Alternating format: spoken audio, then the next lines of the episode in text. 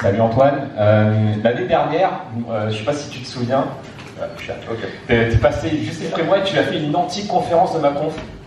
ouais, moi j'ai fait justement sur le fait de travailler plusieurs. Toi tu as dit, bon, en fait tu feras l'inverse. Vas-y, pense-toi Et je voulais savoir si en un an tu es toujours voilà, en mode solo et tu fais toujours tout seul. Et euh, comment tu continues d'avancer tout seul? Parce que moi en fait je me rends compte que j'arrive plus, c'est pour ça que j'ai des associés.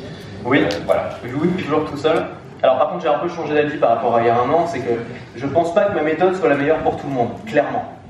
Euh, moi, j'ai grandi en ayant beaucoup d'indépendance quand j'étais enfant, et, euh, ça m'a. Enfin, du coup, j'étais habitué à ça et j'aime être seul. Moi, je suis un introverti, je passe, de meilleurs moments souvent quand je suis seul avec mes bouquins, avec mes papiers, que quand je suis dans des situations sociales.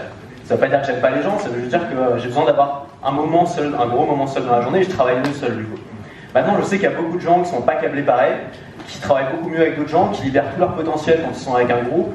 Et je pense que ces gens-là, en effet, travaillent beaucoup mieux dans un groupe, et c'est sûrement ton cas. Donc je pense qu'il faut d'abord se connaître, il faut savoir si on, est mieux seul, si on est mieux avec un groupe, et à partir de ça, bâtir quelque chose. Je pense qu'il n'y a pas de loi en mode on ne peut pas réussir sa boîte si on est tout seul, ou on ne peut pas réussir sa boîte si on est plusieurs. Il y a des gens qui vont prouver le contraire dans les, dans les deux camps. Merci. Merci Antoine. Merci.